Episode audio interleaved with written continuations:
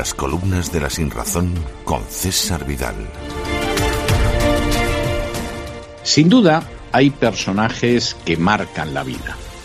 Por bondad o por maldad o simplemente porque pasaban por allí, acaban quedándose instalados en nuestra existencia incluso después de que han desaparecido hace ya bastante tiempo. Yo creo que uno de esos personajes fue el padre Rufino.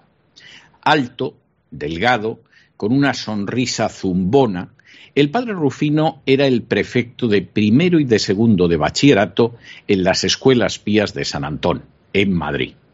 Convencido de que había que mantener el orden con mano férrea, el padre Rufino lo mantenía aguantazo limpio.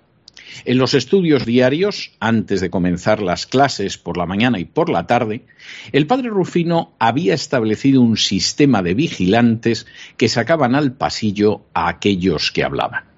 A estos, a los que habían hablado, el padre Rufino les propinaba un par de bofetones que resonaban como campanazos, y crean ustedes que no exagero lo más mínimo, en los dos pisos de su dominio, el bachillerato de primero y de segundo.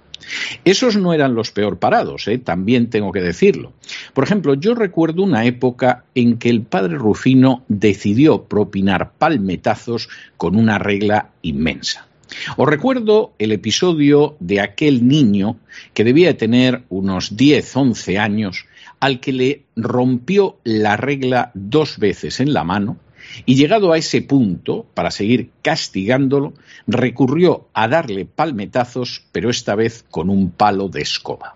El palo de escoba se le astilló al padre Rufino en las manos del niño y entonces decidió seguir aplicándole lo que debía de considerar una justísima disciplina a bofetada limpia.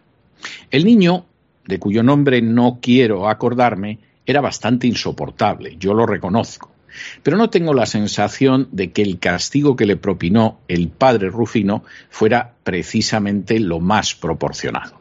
No fue mejor el caso de José Luis Gómez Díez, al que el padre Rufino le lanzó un martillo a la cabeza abriendo.